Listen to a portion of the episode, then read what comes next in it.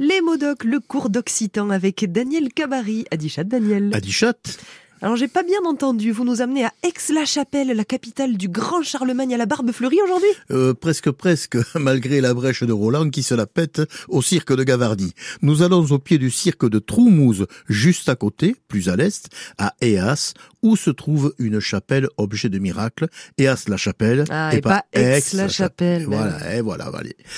Bon, l'histoire est longue et je dois donc la résumer. En ces temps moyenâgeux, des bergers observent deux blanches colombes qui vont et viennent. L'une repart se poser sur le clocher de Poilat-Blaoun, pardon, dans le Val d'Azun. L'autre s'en revient à Eas, au bord d'une fontaine près du Gave, là où se trouve la chapelle actuelle.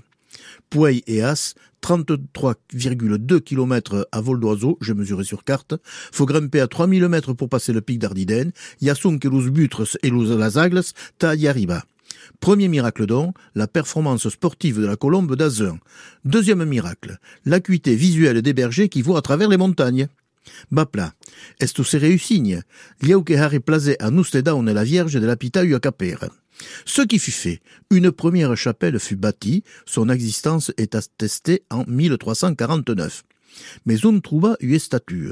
Serpas adare eu sanctuaire chaînes et statues, et les bergers vont en faucher une des statues en Espagne, en Aragon, à Notre-Dame de Pinède. Mais c'est très mal ça, ils pouvaient pas en sculpter une, c'est pas les cailloux qui manquent pourtant avec tous les éboulements qu'il y a eu par là-haut. Oui, mais est-ce qu'elle aurait été miraculeuse? Nos bergers s'en retournent vers Eas, ils s'endorment le soir venu. Les Aragonais, furieux du vol, les rejoignent en pleine nuit, récupèrent leurs biens en silence et partent sans les égorger. Troisième miracle. Euh, Muslumati Audesbey, disparaît-tu de la statue. Mais sous le rocher où ils ont posé la sculpture, une source a jailli. Quatrième miracle.